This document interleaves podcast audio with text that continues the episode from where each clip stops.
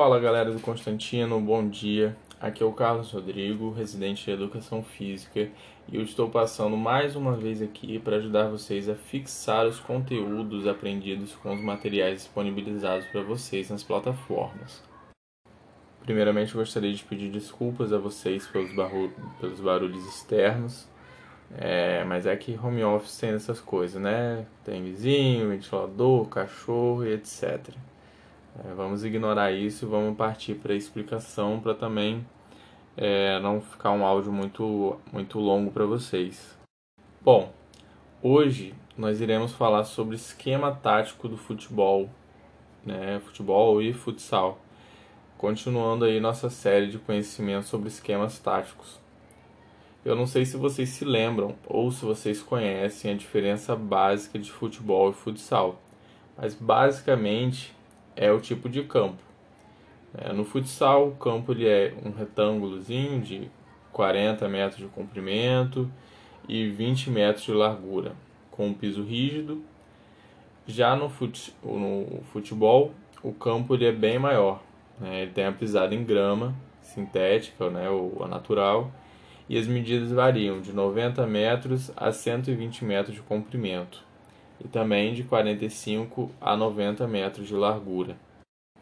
Outra diferença que é importante também a gente ressaltar é baseada já no tamanho do campo, é o número de jogadores. No futsal, por ser um campo menor, você inicia ele com até 5 jogadores, sendo um deles o goleiro. E no futebol, né, por ser um campo bem maior, o número de jogadores precisa ser maior para cobrir melhor esse campo todo. E aí sendo no máximo 11 jogadores, sendo que um deles é o goleiro. E existem outras diferenças também, como o tempo, mas a tática e as regras são bem parecidas. Né? Então é, eu posso acabar utilizando as duas palavras durante a explicação, por isso que eu trouxe essa diferenciação logo no começo. Até porque o material disponibilizado para vocês fala só do futsal, mas eu achei interessante trazer o futebol também. Mas enfim, é, vamos voltar agora ao conteúdo da aula, que são os esquemas táticos.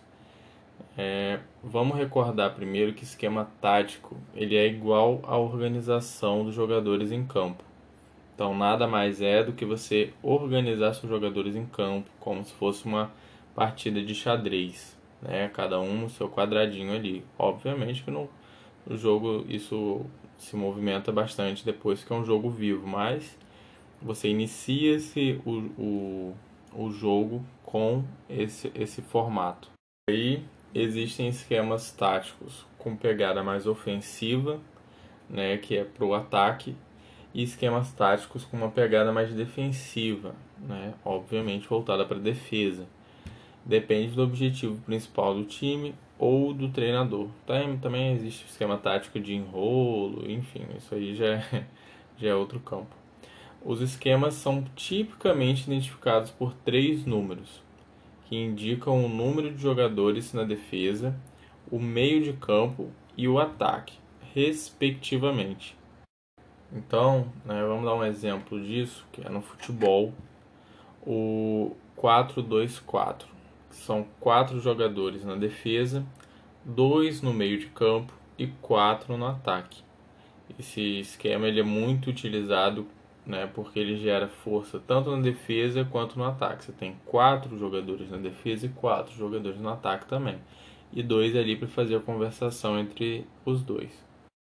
E no futsal nós temos aí o 3-1, né, o 3 por 1, é, que são um jogador na defesa, um jogador no ataque e dois alas, que é o ala direito e o ala esquerdo. É, esses jogadores de meio de campo, o ala, ele sempre fica na movimentação de bola entre o ataque e a defesa. Enfim, pessoal, é, como nós já vimos nos materiais, os esquemas táticos eles possuem bastante importância e saber identificar eles é essencial para quem quer jogar ou até mesmo para quem quer assistir um esporte. Você precisa entender o que está se passando ali. A organização ela evita que essa atividade fique caótica e ela ajuda a otimizar todas as jogadas, conforme nós já falamos e debatemos isso antes. Então eu espero que vocês tenham entendido, tenham conseguido aprender aí a diferenciar os esquemas táticos e que possam reconhecer um esquema tático quando vocês verem ele dentro de um esporte, tanto no futebol, no futsal, quanto no handball, no basquete ou no vôlei. Vocês podem até não lembrar qual é a formatação é, em questão de números, mas vocês vão acabar percebendo que existe ali um ataque, uma defesa e um meio de campo. No mais é isso.